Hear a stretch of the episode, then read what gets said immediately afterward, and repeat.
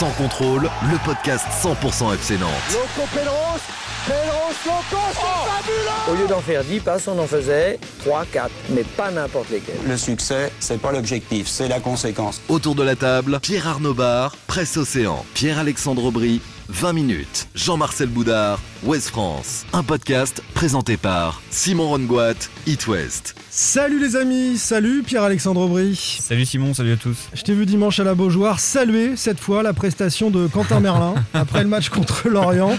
Je pense, Pierre-Alexandre, que tu fais une fixette. hein. Désormais, tu regardes 90 minutes d'affilée euh, Ah, uniquement Merlin. C'est pour te faire plaisir à toi parce que je crois que tu le regardes aussi de très près quoi. Donc, C'est à quoi rater un but de Boukari, ça hein Ouais, j'avoue. être attentif au reste de, de la pelouse. Non, je peux pas louper le but de Boukari. Salut Pierre Arnaud Bar. Bonjour euh, tout le monde, bonjour Simon. On sait maintenant pourquoi Pape s'est fait porter pâle dans le podcast la semaine dernière. Il négociait en coulisses la prolongation de contrat de Nicolas Palois. Et Non, on a fêté la prolongation de Nicolas Palois. Ah. C'était pas beau à voir. Grosse commission avec Valdemar alors. Vous avez vu ma belle montre Très belle montre, c'est vrai. Salut Jean-Marcel Boudard. Salut. Toi, quand le mercure descend en dessous de 3 degrés, tu jettes l'éponge. Pourquoi? pas, pas de joueurs euh, dimanche? Non. Voilà, trop froid. Non, je faisais travailler les collègues, j'avais envie qu'ils profitent sûr, euh, de, de- l'événement, chacun son Oui, tour. J'étais en week-end. avec ton petit plaid devant la télé à regarder le match. En replay, En comme replay. Pab. Ça dit, il faisait, un, il faisait un froid de gueux quand même. Ah, on, c'était peut, atroce. on peut le dire. Ouais, ouais, ouais. T'as Ouais. bien fait, euh, Jean-Marcel. On te comprend. Salut à toi, enfin le fan des Canaries qui nous écoute. Pour aller plus haut, aller plus haut. Non, oublie Tina Arena. ses Bien sûr. Souvenirs. Pab, il connaît quel? Je ne connais pas qu'elle, non, non, je connais aussi euh, Non, Lara je, ne Fabian. connais pas euh, je ne connais qu'elle, c'est Marc Lavoine. Je ne veux qu'elle, avec Christina Marocco. sur une idée de Titi Nantais sur Twitter qui candidate donc officiellement pour être euh, DJ de, Sans Contrôle. Le FC Nantes peut-il aller plus haut? C'est une des questions de la semaine au programme de ce 19e épisode saison 3 de Sans Contrôle. Mais on va commencer avec euh, le serial buteur du moment. André Girotto est-il le taulier, le patron du FC Nantes cette saison, plus décisif que Palois qui vient de prolonger deux ans par exemple Ce sera aussi euh, l'occasion de jeter un coup d'œil sur le mercato. Notre deuxième thème du jour, le FC Nantes est 9e avec 32 points. 13 points de mieux que Metz, hein, le, barragiste, et 3 points seulement derrière Strasbourg, le quatrième. Quelle doit être désormais l'ambition des Canaries? On vous a posé la question sur euh, Twitter. On débriefera ce sondage et on prendra l'avis de chacun. Et puis, enfin, on décrypte euh, l'interview polémique de l'ancien président du FCN, Jean-René Toumelin, qui se demande, et on se demande aussi par ailleurs, euh, c'est un autre article de la semaine, qui va payer les 10 millions d'euros pour la rénovation de la Beaujoire? Allez, on dédie cet épisode au serial buteur belge Renaud Aymon qui a déjà scoré avec le St- Standard de Liège. Et puis euh, pour ceux qui ont suivi ça, la Cannes, l'un des meilleurs gardiens passé par la Genelière, l'ancien gamin des Dervalières, Cheikh Aladur avec les Comores. Sans contrôle, L'actu des Canaries a une touche de balle. Vous l'avez vu le match avec euh, Shaker Aladur Il était gardien de but. Ouais. Moi j'ai bien aimé le maillot avec le 3, le 16, c'était un très Un beau bout de- un maillot bout de euh, avec, scotch. avec du Chatterton euh, derrière. c'était- c'était Incroyable. classe. Moi j'ai adoré son double arrêt. euh, Magnifique. ah, mais incroyable. Il va la chercher main gauche euh, et derrière il revient sur sa ligne. Incroyable. Ancien latéral hein, du, FC Nantes. Je sais pas s'il s'entraînait à être gardien sur les pelouses de la Genelière, mais il a été incroyable. Et les Comores ont été résistants face au Cameroun avant d'être finalement éliminés. Premier thème, euh, les amis. André Girotto est-il le taulier, le patron du FC Nantes sur le terrain cette saison Est-il plus décisif que Palois, qui vient de prolonger de deux ans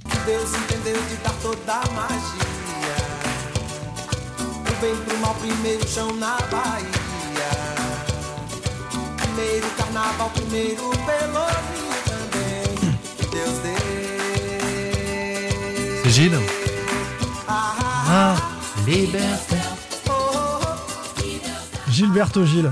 Ancien ministre euh, de la Culture, je crois, euh, au Brésil. On ferme les yeux, on est au Brésil, on ouvre les yeux, on est à Nantes, il fait moins deux. Voilà, c'est un petit peu violent. Un peu de douceur brésilienne dans son contrôle, euh, les copains, à l'image d'André Girotto, qui est arrivé à, à l'été 2017 sur les bords de l'Erdre. Il est euh, clairement dans sa meilleure saison nantaise. Il est systématiquement titularisé par Comboiré, au milieu ou en défense, on y reviendra. Girotto, d'abord, en quelques chiffres, par Célim Mogba. 137, comme son nombre de matchs disputés avec le Football Club de Nantes depuis 2017. 5, son nombre de buts inscrits en 22 matchs, 4 de la tête et une reprise de volée contre Clermont cette saison. C'est aussi son plus haut total sur une saison depuis son arrivée en Ligue 1. 5, c'est le défenseur central qui inscrit le plus de buts dans les 5 grands championnats européens cette saison. Il est actuellement à égalité avec le défenseur du Genoa, Domenico Criscito.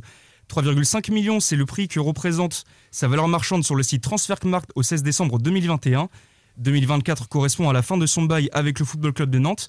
Et 10, comme le nombre de buts inscrits par André Girotto depuis son arrivée chez les Canaries. Et on peut ajouter un, chiffre à, à ceux que Célim vient de nous livrer. Il est le troisième joueur de Ligue 1 à avoir réussi le plus de tacles, solide défenseur, buteur. Est-ce que c'est vraiment le taulier de, de l'équipe du FC Nantes cette saison? Jean-Marcel Non. Pourquoi? Parce que quand ça va bien, euh, il va bien. Quand ça va moins bien, il est moins bien. L'année dernière, notamment, il a vécu euh, beaucoup de difficultés. Il a eu beaucoup de mal de- euh, à traverser cette saison catastrophe. On a dit qu'il était très stressé sur la fin de saison quand Nantes sur était la au fin plus de mal. saison exactement. Ouais. Euh, donc pour moi, c'est pas le taulier, c'est pas quelqu'un qui va euh, porter un groupe euh, dans la difficulté, ce qui n'enlève rien à ses performances qui sont excellentes parce que c'est un, un fidèle, c'est un soldat, c'est quelqu'un euh, qui s'épanouit lorsque c'est sérieux, comme là ça l'est, lorsqu'il y a un cadre, des règles. Donc voilà, mais ce n'est pas le taulier, enfin en sens ou, ou en tous les cas au mot que, ou, à la réalité que je donne à, à- à ce mot-là. Les chiffres n'ont pas convaincu Jean-Marcel pour euh, employer le terme de taulier. Pab? Pour moi, c'est un taulier, ouais. Pourquoi? Parce que, et pourtant, vous savez que j'adore euh, Nicolas Palois, mais Ouais. euh, s'il y a un joueur à choisir dans, en- dans l'équipe, moi, si j'étais entraîneur euh, sur- dans le 11, euh, je mets euh, Blas euh, en tête, évidemment, mais derrière, je mets Giroto euh, titulaire euh, à tous les coups. C'est ce que fait Comboiré d'ailleurs. Exactement, c'est le joueur qui, enfin, il est titulaire à chaque match, et moi je comprends pourquoi, parce que euh, contrairement, alors, et je suis d'accord avec toi Jean-Marcel quand tu dis que la Évidemment, saison dernière, il a eu des difficultés, mais mais aujourd'hui, cette saison, il est euh, jamais en dessous. Il est, il est constant, je trouve, dans la performance, et ça fait ça fait quand même un moment que ça dure.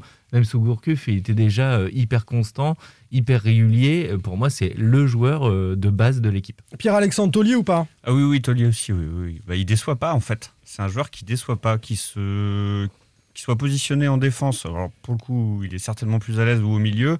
Il déçoit jamais. euh, il est le taulier, euh, pour moi, défensif à coup sûr. Et en plus, il prend ses responsabilités offensivement. Il se met à tirer des coups francs, il les marque. euh, il n'hésite pas à monter dans la surface quand il y a des coups de pied arrêtés. Donc, pour moi, c'est un exemple à suivre, en tout cas, en termes de détermination et de courage. Donc, ça en fait un taulier, ouais. Et puis tu prends cette saison, je trouve qu'il a été quand même toujours très constant. Quand on prend le match, notamment à l'aller, par exemple, à Lorient, c'est lui qui sauve les meubles pendant longtemps derrière. Et, et que si euh, derrière, euh, il se retrouve avec des plus jeunes, il arrive, notamment j'étais à Nice euh, il y a 15 jours, c'était Silla qui était en difficulté et Giroto, il a tenu la baraque pendant, pendant tout le match. Ah ok, Nantes perd, mais franchement, ça aurait pu être largement pire. On voit bien que la, la- la fracture, elle se situe euh, sur son comportement dans la difficulté et, et dans ce rôle de taulier, de, de vestiaire notamment. Il y a aussi le caractère, le capa- la capacité à mobiliser les troupes, à être un homme qui va emmener les autres. Moi, je mets un bémol là-dessus. C'est vrai qu'on nous a expliqué l'année dernière que dans le vestiaire nantais, Giroto, non seulement il n'emmenait pas les autres, mais il doutait un petit peu de lui-même Oui, quand c'était plus était difficile. patron? Qui était patron Est-ce- la Est-ce saison qu'il est monté d'un cran cette année? Est-ce que si ça se passe pas bien, il va, euh, de par ses performances sportives, prendre un petit peu le leadership Ça, c'est une question Non, euh, à laquelle gars, on peut je- pas répondre Les pour gars, moi je vous pose la question. La saison dernière, ok, je suis d'accord qu'il était un peu en dessous, mais qui était, qui a répondu présent la saison dernière? Vraiment quelques joueurs. Blas- Blas, sur la fin de saison, Oui, est décisif. dé- défensivement, j'entends. Défensivement, c'était qui le taulier? Est-ce qu'on peut dire que Nicolas Palois c'était le taulier? Mais ils étaient au fond du saut. Ils étaient tous au ils étaient tous. Non, mais Si, c'est vrai. Il y a Lafont, Lafont. J'ai trouvé qu'il il y avait a eu des répondu performances de Lafont. Voilà, oui, et notamment il prend le brassard à cette période-là, Voilà. quand, quand ça commence à tanguer. Donc lui a assumé ses responsabilités. Voilà, après, ça n'enlève rien aux qualités euh, d'André Girotto et à ses performances. Est-ce qu'il est indispensable à l'équipe du FC Nantes? Euh, Oui. Euh, Est-ce que c'est un taulier pour moi Pour, pour un, un- un tas de raisons. Pour ces raisons-là, Euh, voilà, ça peut être un, Est-ce qu'il est un en train modèle. de c'est un modèle. Jean-Marcel Peut-être que. Bah, c'est quelqu'un, je pense, qui a besoin, oui, qui s'épanouit dans le temps, en tous les cas. Et C'est la première fois dans sa carrière qu'il reste aussi longtemps dans, dans- dans un club. Mm. Euh, il aime Nantes, c'est un, garçon euh, simple. Euh, je pense qu'il colle aussi à, à l'esprit de la région et, et- et du FC Nantes, qui s'épanouit ici. Donc on avait des gros doutes lorsqu'on l'a vu euh, arriver euh, à l'été 2017, euh, d'autant que c'était euh, franchement pas simple. Puis il y avait une autre concurrence au milieu à l'époque. Il y avait Valentin Rongier, Touré, enfin il y avait des gens issus euh, de la formation. On voit bien que c'est un joueur discret, remplace- un, un homme discret aussi. il a remplacé Gilet, euh, voilà, donc qui était aussi Guillaume Gillet. Guillaume Gilet, qui était aussi lui pour le coup un, un taulier au, au- au FC Nantes. Voilà, donc je trouve qu'il a, il a, avec le temps et, et avec la confiance, parce que c'est quelqu'un, je pense, qui a besoin de confiance pour s'épanouir. Il l'avait d'ailleurs fortement apprécié quand Christian Gourcuff euh, l'avait installé euh, en défense centrale, il, lui- avait fait confiance. Il l'a reconverti. Gourcuff a fait ça avec beaucoup de joueurs et voilà. ça, Et ça a c'est quelque chose, euh, enfin, euh, Julien Soyer l'avait eu en entretien, André Girotto, c'est- il il l'avait expliqué, ça a été un élément marquant pour lui aussi, la confiance qu'on lui a accordée et surtout euh, en lui affirmant euh, qui- que c'était son poste, que c'est là, là où il allait être le plus performant alors qu'il avait des difficultés à se trouver au milieu. Donc Ah. c'est pas, c'est lorsqu'on le met dans une situation ou lorsqu'on le met en confiance, c'est quelqu'un qui, qui peut euh, s'exprimer euh, très haut. Après, euh, Un mot sur son caractère. Moi, je veux juste qu'on dise un mot de son caractère parce Alors. que Palois est explosif. À côté, il va beaucoup discuter avec les arbitres. On le voit beaucoup dans le stade. Il fait se lever un stade. On l'a dit suffisamment. Euh, lui, euh, clairement, j'ai mis une petite musique brésilienne de Gilberto Gil bien douce parce que ça, ça représente bien ce qu'est André Girotto quand il vient au micro, quand il s'exprime avec les autres. Il y, a, il y a une sorte de timidité, de recul. Enfin, voilà, il n'est pas charismatique. Il est discret, mais il est serviable, il répond toujours présent. Enfin voilà, il est poli. Enfin, il est, il c'est quelqu'un de normal. Je Avec ses coéquipiers aussi, c'est ce Oui. que je veux dire. Oui. Parfois, le leadership exige d'être un peu plus Mais charismatique. je pense que c'est et- un modèle de rigueur et, et- et sans doute d'exemple. euh, ça fait partie aussi de ses, ses- Et- au regard de son tempérament justement. C'est c'est des gens qui ont besoin de, la- de prouver sur la, qui ont besoin de la durée pour prouver en Sur fait, le terrain. pour être connus à leur juste, juste valeur. Après, c'est pas quelqu'un qui va entraîner un groupe. C'est pas quelqu'un qui va changer quelque chose lorsque ça tanque. C'est pour c'est ça que pour pour ça c'est c'est le. Ah, Ouais, c'est vrai qu'après, c'était pas simple pour lui parce qu'il a, il a remplacé, euh, n'empêche, Diego Carlos, qui était le Brésilien pour le coup. euh, euh, ça, on en rigole tout le temps avec Nicolas Palois euh, sur ses shorts relevés, euh, son crâne chauve et sa barbe. Mais euh, Girotto, il, est, il a la tête du gendre idéal. euh, Ouais. Voilà, il, remplacé, il a remplacé Diego Carlos, euh, qui était pareil, le Brésilien euh, au sourire ultra bright.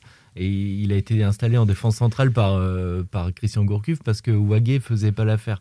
Et en fait, c'est vrai que physiquement, t'as pas l'impression que c'est un, un gars qui est hyper expansif. euh, voilà, il aime aller à la après, pêche, euh, il aime pas le carnaval de Rio. euh, c'est. Bah, Est-ce que ça l'empêche justement de Bah d'emmener un groupe avec lui sur Non, le terrain? Il l'emmène justement. Sur le terrain. C'est là que je suis pas d'accord. Dans le comportement sur le Moi, terrain. C'est ça. Mais oui, c'est ça. C'est un gars- il a pas besoin de s'exprimer dans le vestiaire. On s'en fout. Il emmène tout le monde avec lui sur le terrain. C'est ça qui compte. Sa détermination, moi, elle me. Enfin, moi, je, je, je reviens justement sur le match aller à Lorient. Mais il a des gestes quand il sauve une balle dans la surface en taclant un peu en dernière, dernière minute comme ça. J'ai le sentiment qu'il est capable d'emmener toute l'équipe avec lui avec un petit coup de, de- de rage en se relevant de son tacle. Euh, en marquant sur coup franc également, il y, a, il y a de la rage dans ses buts, il y a, il y a de la conviction, il y a, il y a de l'envie. Il n'y a jamais de hasard dans les buts et, et souvent il faut ce petit supplément euh, d'âme Bah et, ouais. et de conviction euh, pour aller marquer. c'est un taulier. sa belle je pense saison que se ça lui, aussi je par pense que ça. ça lui arrive parce que Dans le le domaine contexte, aérien aussi. Je pense que ça lui arrive parce que le contexte est favorable. On l'a vu dans d'autres contextes, notamment lorsqu'il évoluait au milieu de terrain, lorsqu'il prenait ses cartons rouges, euh, quand les événements étaient un peu contraires contre lui. C'est quelqu'un qui, peut- qui peut douter. Et encore une fois, c'est pas une critique. Il est, il, il- il est fait comme ça. Par contre, c'est quelqu'un qui peut donner sa pleine mesure dans un contexte stable. Alors justement, Jean-Marcel, euh, excellente transition euh, sur Toujours. cette euh, concurrence entre le poste au milieu de terrain et en défense pour André Girotto. À quel poste est-il meilleur selon vous? Sachant que on en parle là depuis tout à l'heure comme un défenseur, mais, mais sa saison, c'est 12 matchs titulaires au milieu, avec 4 victoires à l'issue de ces 12 matchs, et seulement 10 matchs en défense centrale, puisque la paire Castelletto-Palois a été euh, souvent aligné en défense centrale dans une défense à, à 4. Il a finalement pour l'instant plus joué au milieu euh, que euh, en défense. Euh, sur ces 10 matchs en défense, en revanche, c'est 50% de victoires. 5 victoires euh, sur 10. Euh, sur les 5 premiers matchs, en fait, il, est au milieu, et puis euh, Comboiré est en train de l'utiliser à nouveau euh, derrière. Vous le préférez dans quel poste?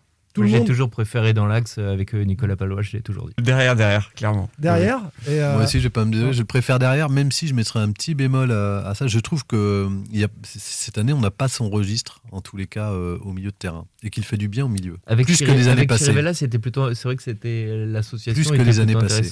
Ah oui, Chirivella Girotto, c'est vrai que ça a donné Parce qu'on a plus de qui- garantie qui- que qui- Cyprien. Après, Moutoussamy est en train de prendre un peu de volume, donc euh, à, for- une à vraie force de jouer. C'est une vraie sentinelle au milieu de terrain. C'est comme dit Jean-Marcel, c'est un poste qu'on a où on n'a pas vraiment d'équivalent. Mais moi, je le Oui, préfère mais c'est quelqu'un qui a du déchet dans son jeu, dans le jeu Oui, dans le jeu de passe, il est moins bon. Voilà, c'est aussi parce qu'il a Chirivella à côté où je dis que pour le coup, c'est vraiment une paire complémentaire. Et, et d'ailleurs. Chirivella, c'est un peu le même genre de caractère, euh, ce qu'on dre- dressait comme portrait de, de Girotto. Ah, je suis pas Je, d'accord. je pense Ah ouais, qu'à l'âge- de Girotto, Chirivella sera un patron dans, dans son Je suis équipe. pas d'accord. On voit, on voit un caractère qui se révèle euh, un Ouais. peu. D'ailleurs, on avait fait un podcast là-dessus. On avait mis- enfin, marqué son influence au-delà de, Ouais. du jeu à Chirivella sur le comportement de son équipe, sur la volonté de se, re- se replacer. Alors que Lui c'est était là la saison dernière, d'ailleurs. Je vois Oui, Giroto plus discret. Moi aussi, je suis euh, sur le, le- le même, la même ligne que Jean-Marcel là-dessus. Est-ce qu'il faut imaginer désormais, puisqu'on le préfère en défense, une défense à 3, comme semble s'y habituer Antoine Comboiré, avec le retour de Castelletto euh, avec le, Cameroun dans quelques semaines hein, euh, On leur souhaite d'aller loin, mais est-ce que euh, voilà, Nantes, ce sera désormais Palois, Giroto, Castelletto quand tout le monde est là et une défense à 3 avec ces trois-là et, et au milieu, ça se jouera entre Cyprien Moutoussamy euh, aux côtés de Chirivella. Ça vous paraît le plus cohérent, le plus en logique? Tout cas, en tout Ouais. cas, il a montré Giroto qu'il était euh, cohérent dans une défense à 3. Il est, aussi à l'aise dans une défense à 4-4-3. Ça règle le problème du turnover entre, les trois qui faire jouer euh, entre Castelletto, Giroto, Palois. Moi, je trouve ça intéressant. J'aimerais bien le voir, en tout cas. Après, lui, il a dit que c'est aussi là-dessus qu'il se sentait le plus à l'aise, j'ai l'impression, euh, sur ce système à, à trois axiaux. Avec, euh, ça, permettait aux latéraux, il, a essayé de l'expliquer, de monter plus haut, mais du coup d'avoir encore une couverture assez efficace quand même en défense quand les, les latéraux étaient hauts. Et lui, il a envie de jouer haut en plus. Ça lui plaît d'aller vers l'avant et, et ce système euh, de défense à 3, il a l'air d'y être très à l'aise. Ouais, ouais. Et puis toute l'équipe s'y retrouve, j'ai l'impression. Moi aussi, ça me plaît euh, de, de prime abord, mais attention, solution de remplacement. S'il en je manque pense un, que c'est s'il en manque deux. conjoncturel. bon. Enfin, moi, je pense que c'est conjoncturel. Ce système à 3, il a été euh, fait justement parce qu'il n'y avait pas le. Il y avait l'absence de, de Jean-Charles Castelletto. Donc, étant obligé de, de reculer André Girotto, enfin, il avait le choix. Soit il laissait André Girotto au milieu, mais dans ces cas-là, il créait un axe central un peu hybride Avec et un euh, jeune. bricolé. Voilà, Mmh. ce qu'il n'a pas envie. Il a plutôt. Enfin, il a voulu- préféré bricoler avec Apia que mettre un jeune d'ailleurs. Oui, mais il a pré- préféré sécuriser son axe, euh, quitte en prenant. Et, et- et aussi pour. euh, bah, pour pallier un, un milieu et notamment la récupération, qu'elle allait être moins fort avec Giroto euh, au milieu. Donc je pense qu'avec le retour de Jean-Charles euh, Castelletto, pour le coup, il aura deux armes. Il aura à la fois un axe central solide et à, à la fois euh, plus de d'efficacité à la récupération. Donc moi, je le vois plutôt revenir au milieu de terrain une fois que Jean-Charles Castelletto sera. Après, Pas Moutoussamy de est défense à 3 pour toi. Il l'a fait mal, sur les quatre derniers matchs. hein. Il l'a fait à Lens, Monaco, Nice et Lorient. Oui, mais parce que Jean-Charles Castelletto est toujours pas là. On verra quand il sera là. Pab, Moi, j'aime bien Moutoussamy au milieu aussi.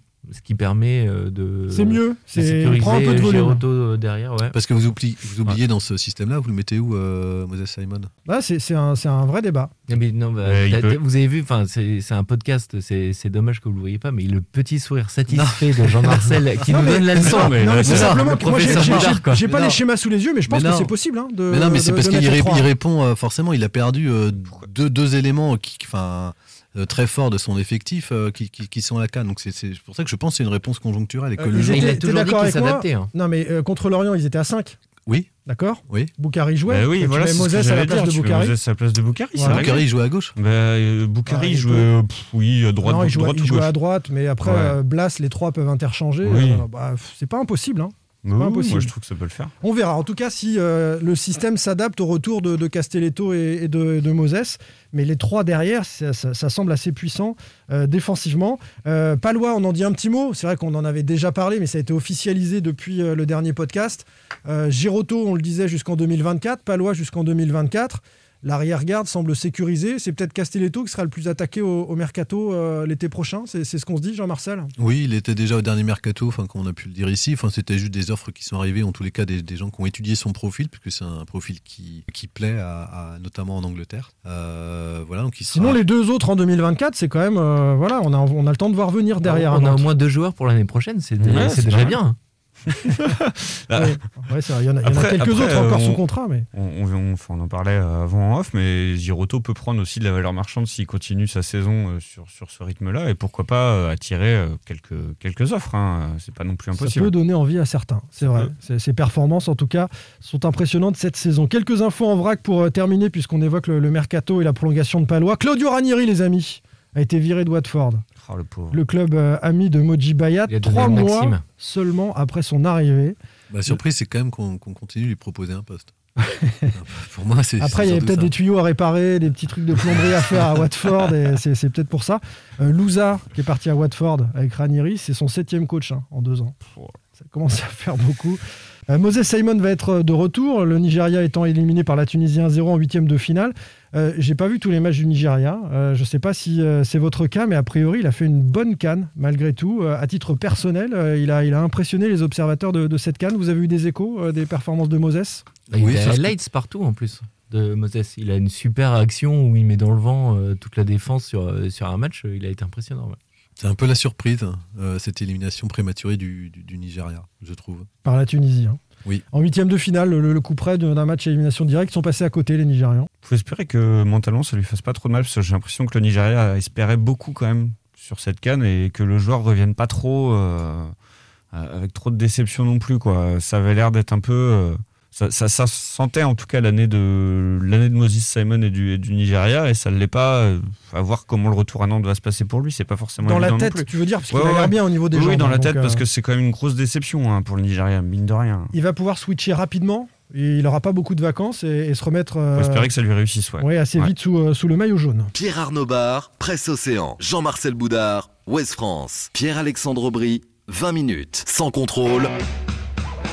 L'actu des Canaries a une touche de balle. Le FC Nantes est 9 avec 32 points. Quelle doit être désormais l'ambition des Canaries?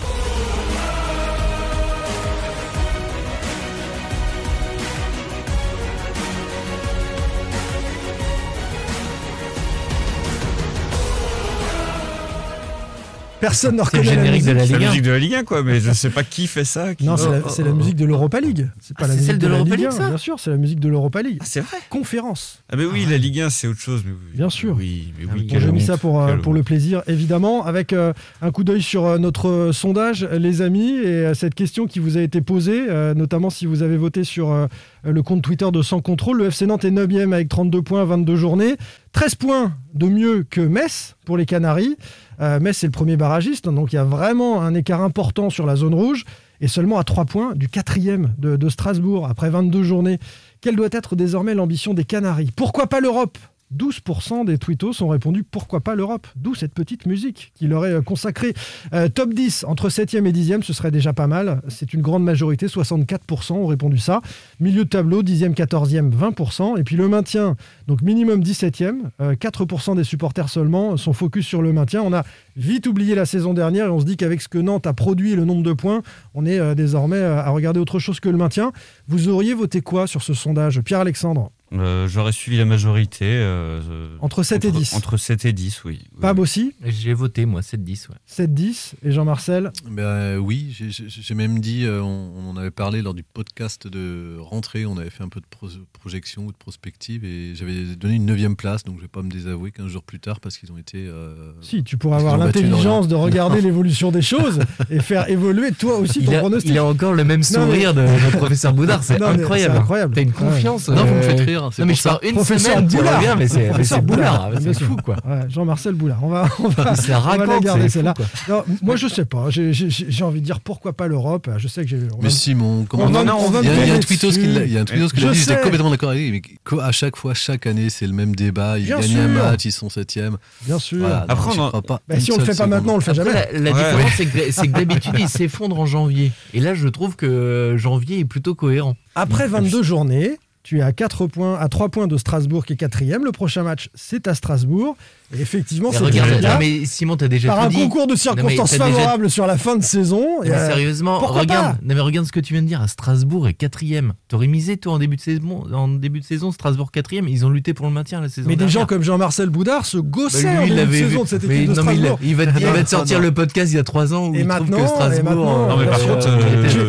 je vais vous donner quelques commentaires Twitter quand même pour rebondir dessus. Euh, Florian nous dit euh, l'objectif c'est le top 10 et la Coupe de France pour cette fin de saison afin de faire jouer plus de jeunes en vue de la saison prochaine et bien sûr la vente du club. Beaucoup hein, d'entre vous ont répondu ça. Euh, L'appétit vient en mangeant, nous dit Rico, mais je trouve nos Canaries un peu tendres pour pouvoir jouer l'Europe. Préparons sereinement la saison prochaine en faisant débuter nos jeunes, ça revient. Frédéric, je vois bien Nantes finir entre 8 et 6. Après, si finir européen peut accélérer la vente, je prends. Alex nous dit tous les ans, c'est le même refrain, tu as quelques points du podium, etc. C'est ce que tu as lu tout à l'heure. Et puis vous, Tigno, nous dit l'objectif de cette équipe, c'est de gagner la Coupe de France. C'est la route la plus simple pour aller chercher l'Europe.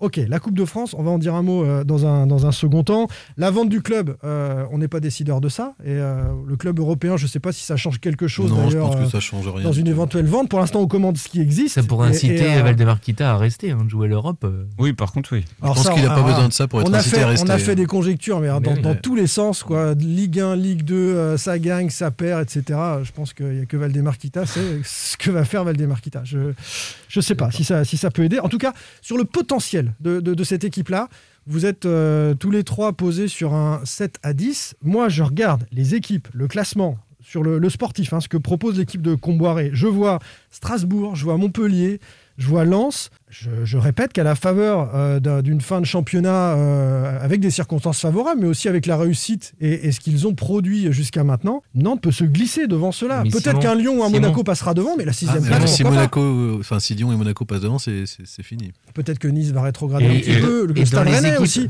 En tout cas, Simon, c'est dans pas les équipes impossible. devant toi, t'en as battu qu'une seule. hein. T'as battu que Lens à la dernière minute. Ouais, ouais, mais- Monaco, euh, tu Après, fais deux nuls, tu- tu Montpellier, peux finir perds, sixième en- tu perds, à Strasbourg, tu fais nul. Non, mais de- Marseille, tu perds deux fois. Nice, tu perds. euh, Paris, tu perds. le, 6, le 6 février, on va peut-être changer de discours. hein. Tu, bats, tu bats Strasbourg, mais ça change quand même absolument tout. Bah, tu reviens je- à hauteur du quatrième. Alors je peut-être pense que que- quelques Ouais, mais je pense équipes que la photo, grimper. enfin, Je- pour, moi, le classement, et là-dessus, je suis d'accord avec les joueurs. Pour, pour le coup, c'est pas un excès d'humilité ou quoi que ce soit. C'est juste une photographie euh, à, à ce moment-là. Mais il peut, le championnat est très long. Il peut se passer euh, vraiment, enfin, vraiment plein de choses. Et puis, euh, je, pense que pour eux, leur objectif, c'est justement de, pour le coup, de pas calculer. Euh, comme l'a dit un peu Antoine Camboiré. Il le disait d'ailleurs après la victoire, on va dire heureuse à Saint-Etienne, qu'ils étaient un peu en sur-régime. Il était quasiment euh, un peu étonné de se retrouver à la septième place euh, avant la trêve. Je pense qu'ils le sont un peu toujours en sur-régime, sauf qu'ils ont démontré euh, des, des- des valeurs importantes pour combler ou pallier les absences euh, à la canne, ce qui peut laisser espérer déjà de, de rester dans le top 10, ce qui est déjà pas mal. De Tu là vas récupérer Moses et Castelletto. de là à aller, de là à aller euh, plus haut, euh, pour ça, il faudrait arriver dans cette position-là, en tous les cas avec ce retard de points-là, à six- dans les 6-7 dernières journées de la fin. Avant, c'est c'est juste euh, impossible de rêver à ça. Je ne sais pas si vous avez vu le calendrier final. Il y a, alors je, co- je commence par celui-ci, non pas parce que j'aime ce club-là, mais euh, c'est parce que c'est le, c'est le début. euh. Il y a une victoire à Marseille déjà. Alors, il y a le 20 avril, il y a un match à- à- au Vélodrome. Et ensuite, il y a la réception de Bordeaux. Il y a un match à Lens. Il y a la réception de Rennes. Un match à Lyon et l'avenue de Saint-Etienne. Donc en gros, ça sera que des matchs coup près. Donc c'est 10 pour ça que Ça fait, ça fait 10 points. là. Mais Non, quand non, tu mais vois moi- ce qui vient euh, en, en février, à part le PSG évidemment qui est un immense morceau, mais tu joues euh, à Strasbourg, tu reçois il Reims. fallait gagner à Strasbourg. et tu vas à Metz. gentil, Bah oui, euh, bah, vous passez, vous passez enfin, Non, mais c'est toutes les équipes de c'est ce Ligue qu'a fait 1. Nantes. C'est toutes les équipes de Ligue 1, Jean-Marcel. Strasbourg qui perd à Bordeaux le week-end dernier, je suis désolé. ça m'a coûté, cher, premièrement. Personne ne l'attendait.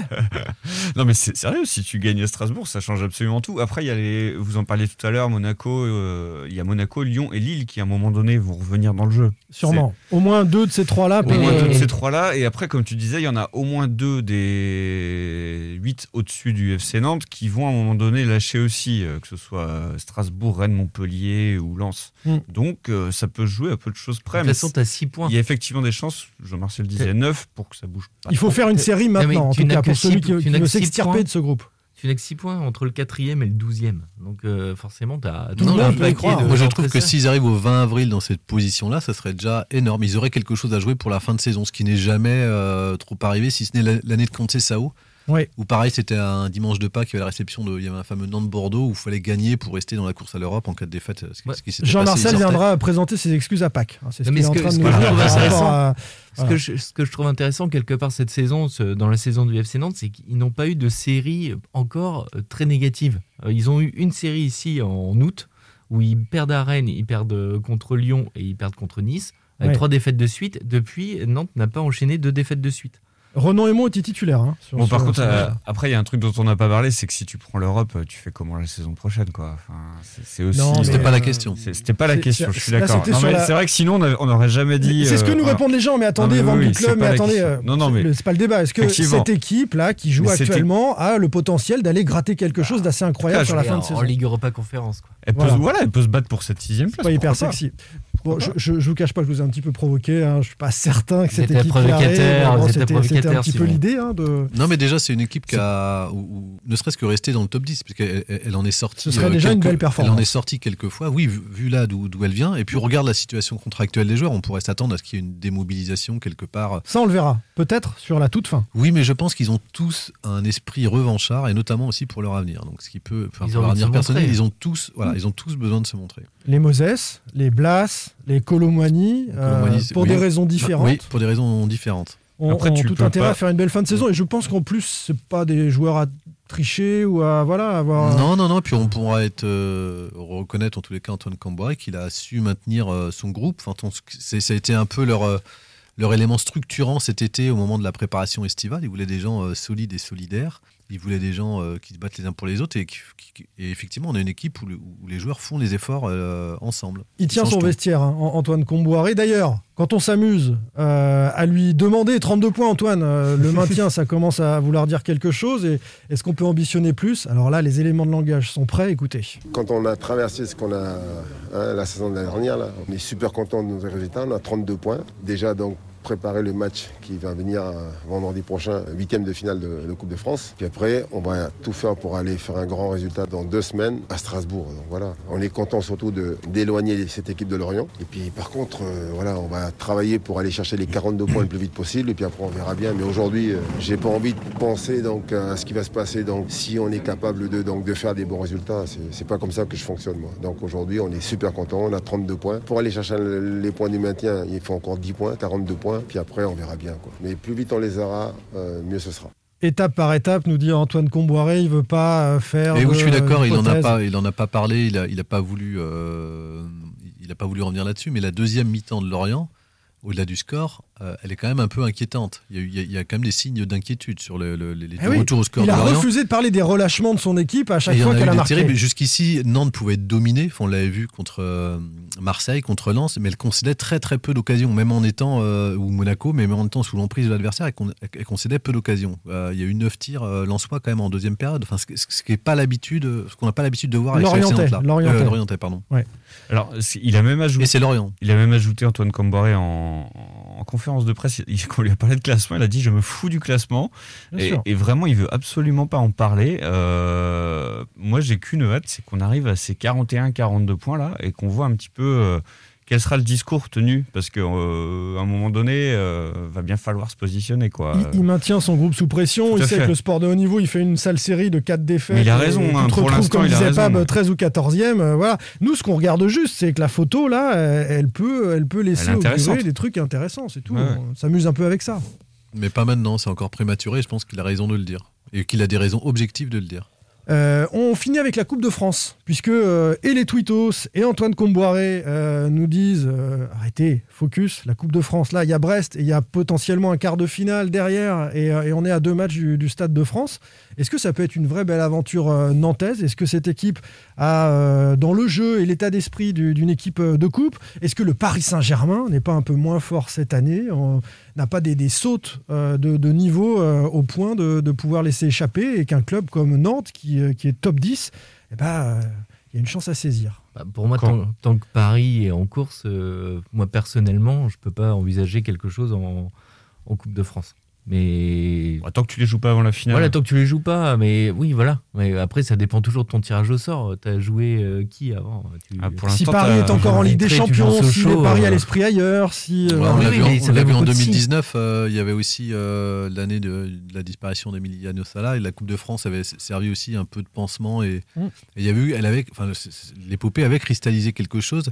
Et tu au 3-0 final, au parc, euh, non au parc, oui, voilà, ça avait été euh, terrible, la douche il faut un quoi. tirage favorable, il faut euh, évidemment soit Je tiré suis pas d'accord avec toi quand tu, tu, tu, tu, tu dis que le, le, le- le PSG est prenable. Enfin, ils- moi, je trouve qu'ils le sont encore moins que peut-être l'an Ouais. passé. Ils ont Non, perdu qu'une fois cette année en, en Ligue 1. Et pour avoir vu le match de Reims où ils Non sont. mais tu les as vus jouer en Ligue 1. et- Ah bah oui, je les ai vus contre Reims. ouais. Alors les, les résultats, ouais, j'ai vu Bah ouais, mais, mais oui, ils, ils sont pas ne brillants, ils sont même énervants, mais euh, ils sont cliniques. Il faut avoir des, des circonstances favorables contre Paris, mais cette Ah, équipe n'écrase pas son championnat. Non, mais ça fait cinq mois qu'ils ont des, Bien sûr. des circonstances favorables, donc ça dit aussi quelque chose sur cette équipe, je trouve. Oui, oui, mais moi je laisse pas les clés au PSG, à ce Ils- PSG-là. ils ont euh, 11 de points fait. d'a- Je ils pense ont que 11 c'est points possible. d'avance au classement aussi. hein.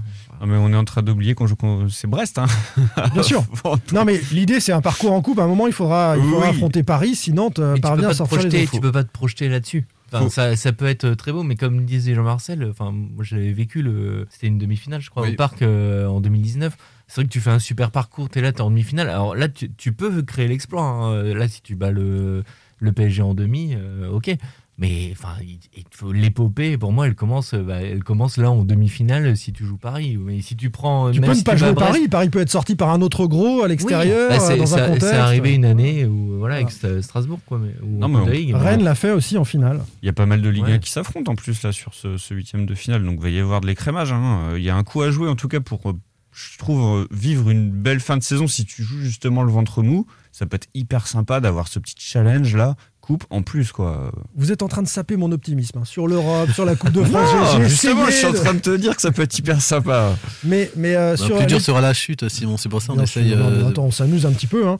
Euh, Est-ce que cette équipe euh, a l'état d'esprit euh, d'une équipe de coupe? Est-ce qu'elle est capable de, de faire des coups? Est-ce qu'on a les, les patrons, les tauliers qui sont. Bah, c'est une équipe qui lâche pas, je trouve. Donc euh, potentiellement, tu, tu peux, euh, tu peux tout jouer. Je trouve que dans, dans la tête, moi. C'est une équipe qui prend pas de fessée. Ouais, mais je trouve que, par exemple, euh, voilà, à Nice, il y a 15 jours, franchement, quand tu prends la première mi-temps ou la, la- la grosse première demi-heure, tu as l'impression que tu vas prendre une rouste. Et en fait, cette équipe, elle est souvent à la limite, euh, souvent dominée, et elle lâche pas, elle revient, tu sais pas comment. Moi, je trouve que. Grâce et, à, et à même, des arrêts de la fond, quand même. et souvent. même le match de Lorient, enfin la saison dernière, le match de Lorient, euh, tu, tu fais euh, nul, voire tu le perds. Ce Le match match, aller. Et t'as un truc où à chaque parle du fois. match aller. Non, même, même Le match de, de ce week-end. Enfin, tu, tu te fais revenir à 2-1, tu te fais revenir à, à 3-2. Moi, j'étais devant le match, je me dis, ils vont, ils vont se faire égaliser bêtement. C'est aussi la nullité Lorient défensive de était Lorient, horrible. Bah ouais. oui, oui, Lorient a été horrible. Mais la saison dernière, je pense que ce match-là, tu fais, euh, ça aurait tourné dans l'autre sens. Et le, le but casquette, c'est c'est toi qui l'aurais pris. Moi, je trouve que c'est une équipe qui lâche pas. Ouais, après, on n'a on a rien vu pour l'instant en fait de cette équipe en Coupe de France cette saison, donc euh, c'est difficile en fait. à Et, dire, et tu t'en euh, sors au tir au but au, à Sochaux au tir au but à hein. Sochaux, tu vas vite 2-0, euh, voilà quoi. Franchement, euh, hâte d'être. Ah, c'est euh, vrai que sur ces deux matchs-là, c'était pas une démonstration d'esprit Coupe de France. Bah oui, donc hâte d'être à vendredi et de voir ce que, ce que ça va pouvoir donner. T'as plus Aimon, t'as plus Aimon qui est le, le joueur de la coupe. Quoi. Ouais. Le collet Ton adore. joueur de coupe. Bien sûr, Bah, il est plus là. Il marque pour le standard désormais euh, l'ami Renaud Aymon. Sans contrôle, L'actu des Canaries a une touche de balle. On termine, les amis, avec les deux articles qui ont retenu notre attention dans l'actu cette semaine. L'interview euh, polémique de l'ancien président du FC Nantes, Jean-René Toumelin. Il envoie du lourd sur le déclin des, Canaries, euh, tel qu'il le décrit. Et puis euh, l'annonce d'une enveloppe de 10 millions d'euros à sortir pour rénover la Beaujoire.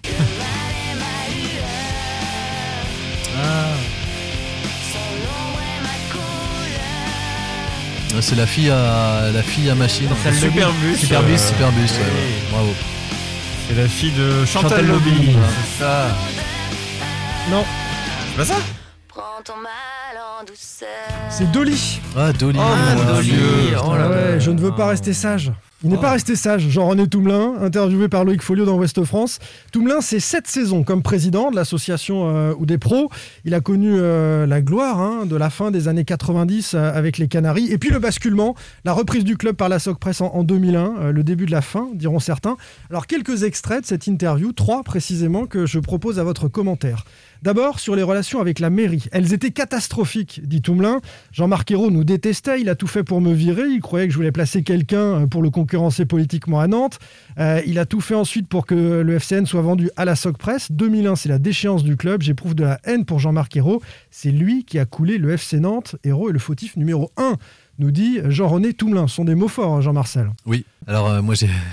J'étais pas là en J'étais 2001. pas, j'étais pas là en, en, en 2001. J'ai lu avec intérêt euh, le papier puisque je ne connaissais pas ou très peu cette période. Je me suis un peu renseigné depuis. Euh, Il y a une grande nostalgie de cette période-là et, Oui, et on et- voit qu'il y a les relations avec la mairie. On parle de celle de Valdemar-Kita Alors, d'a- actuelle avec la mairie, c'est déjà compliqué. D'ailleurs, il le dit, euh, il le dit plus loin.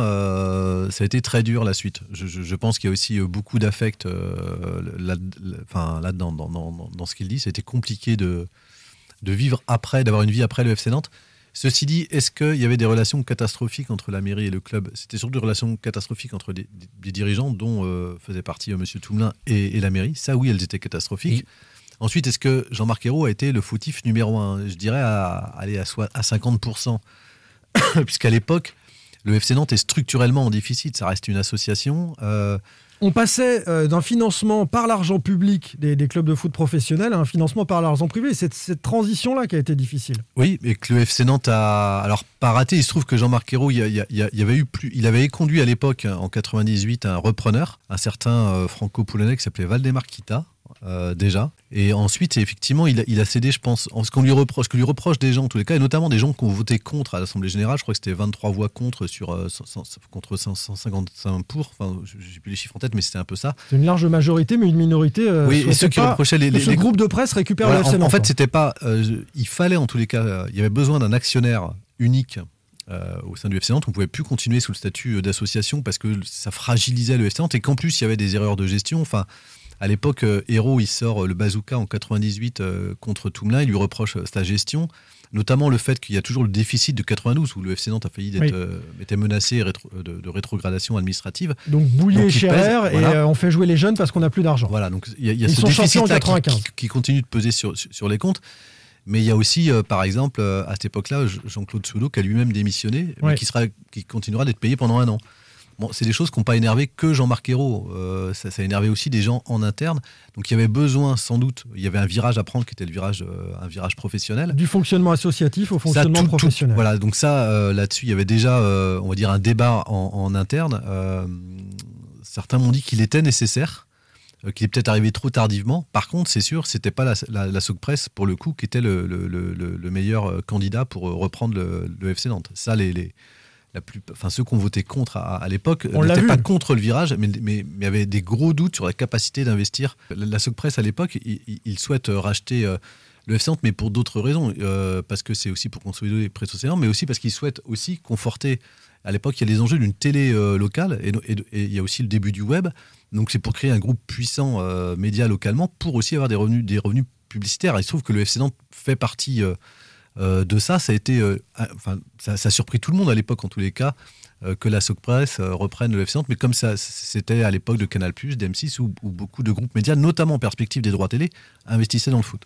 En tout cas, on voit que Jean-Marc Ayrault, il est toujours très investi dans les histoires du FC Nantes. Ça, c'est, euh, ça se voit au travers de cette interview, en tout cas au travers des propos. C'est une affaire personnelle, là, Tout à fait, c'est clair. complètement. Mais, euh, mais ça aurait pu être la même chose avec Valdemar Kita euh, après le, le Yellow Park, puisque l'affaire personnelle, elle a tourné entre Johanna Roland et, et Valdemar Kita, mais euh, Jean-Marc Ayrault n'y était pas pour rien non plus. Quoi. Donc, euh, Bah, peut- c'est quand même la preuve que le FC Nantes fait partie du patrimoine de, voilà, tout à fait. de la ville. Et on que voit, on voit que, on voit la ville y tient, en tout cas, effectivement, mais pourtant, il y a beaucoup moins de- d'investissement euh, public que, que cette époque, justement, que l'époque dont on parle, et, il y a quand même toujours une, Ouais, parce une que pour le- friction hein, qui existe. euh, Pour le coup, la ville, c'était une volonté de, de se désengager du club, puisqu'à chaque fois, euh, elle- soit elle bouchait les trous quand il y avait des déficits, soit elle participait déjà à, à une hauteur importante en termes de fonctionnement. Son- les subventions étaient importantes. Était importante. Et, euh, les en dépenses plus, de elle- fonctionnement. Voilà. Et en plus, elle devait boucher les trous, et quand elle les bouchait pas, elle devait, euh, en gros, elle, elle, elle- elle garantissait euh, euh, les prêts que les banques pouvaient accorder.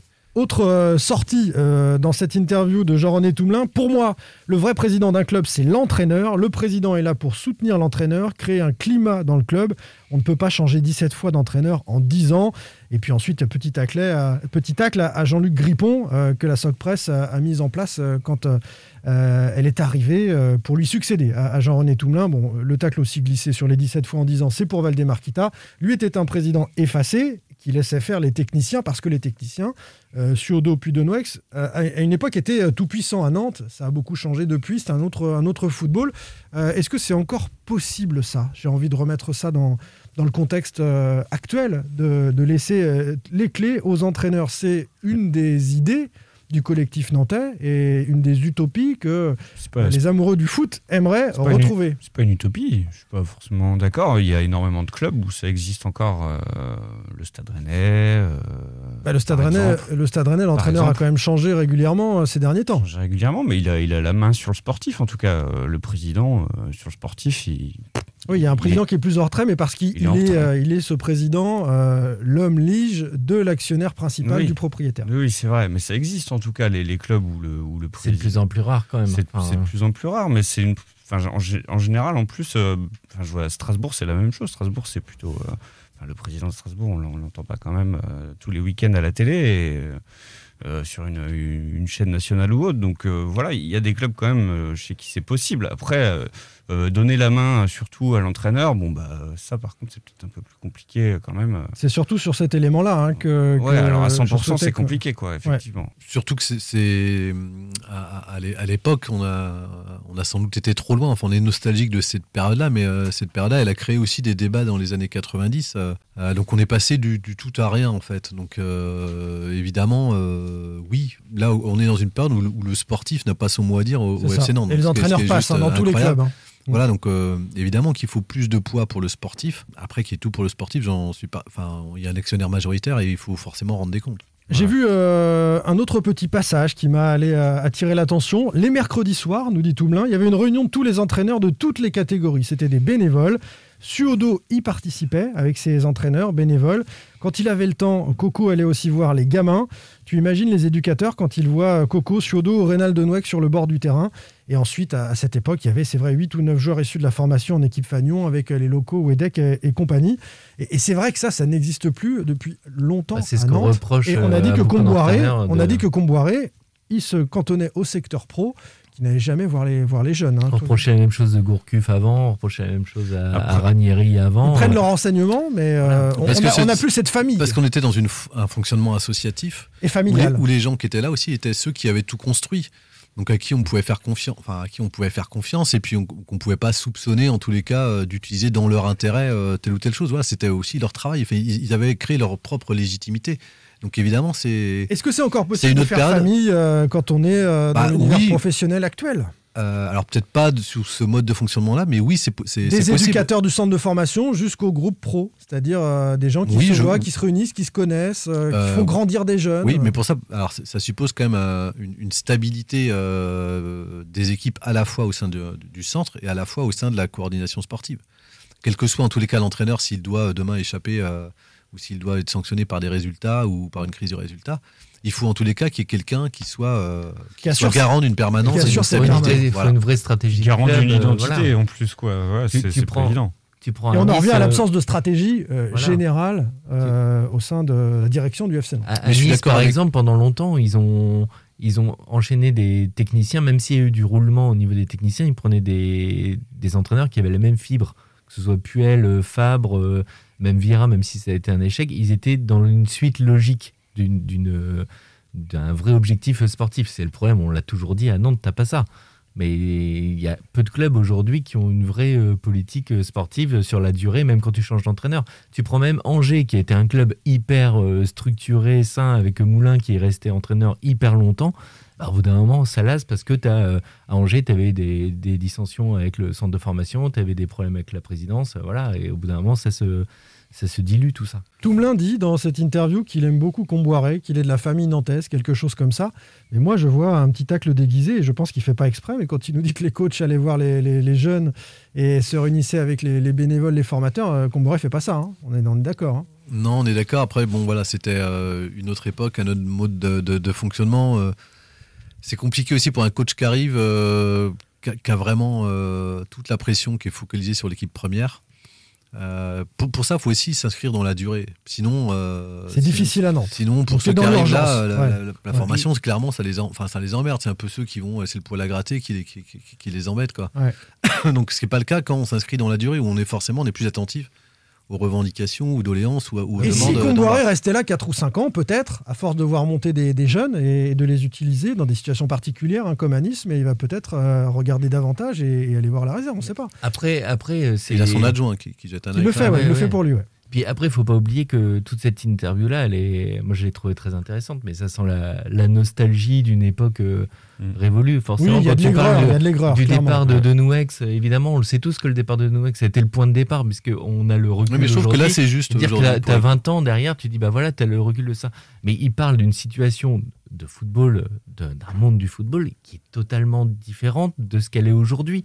On peut regretter, euh, moi le premier, ce qui est devenu le foot, mais entre euh, euh, les agents, les joueurs, les jeunes, euh, les coachs, la situation sportive, les, les actionnaires, tout a changé. Tu es dans un monde Oui, oui. hyper professionnel avec des jeunes euh, qui ont 16 ans, qui ont déjà des agents, un entourage, euh, des Moji Bayad, Ouais. des... Ouais, enfin, ouais. c'est comme ça. Enfin, C'est vrai, le- mais monde- a- on parle n'a pas monde attendu complètement 2022 différent. pour savoir que le départ de Denouex c'était catastrophique pour le FC. Nantes. hein. Euh, Deux, trois Oui, ans après, on le Mais disait je déjà. Enfin, Non, voilà. puis comme Voilà, dit Pierre t'as pas besoin d'attendre 2022 pour te rendre compte que c'est aujourd'hui, c'est plus possible en fait. Tu peux pas être nostalgique d'un truc qui est plus possible aujourd'hui. Si, tu peux être nostalgique, mais tu peux. En fait, par- parfois, je trouve, bah, et on le voit bien dans, dans les réactions de nos internautes, euh, et c'est ce que veulent les supporters, et c'est ce qu'ils espèrent aussi dans le collectif nantais, de retrouver cet ancrage euh, Mm. régional. Euh, regarde les, les résultats du sondage de tout à l'heure, c'est euh, les réponses, c'est alors qu'on assure le maintien, comme ça après on fait jouer des jeunes.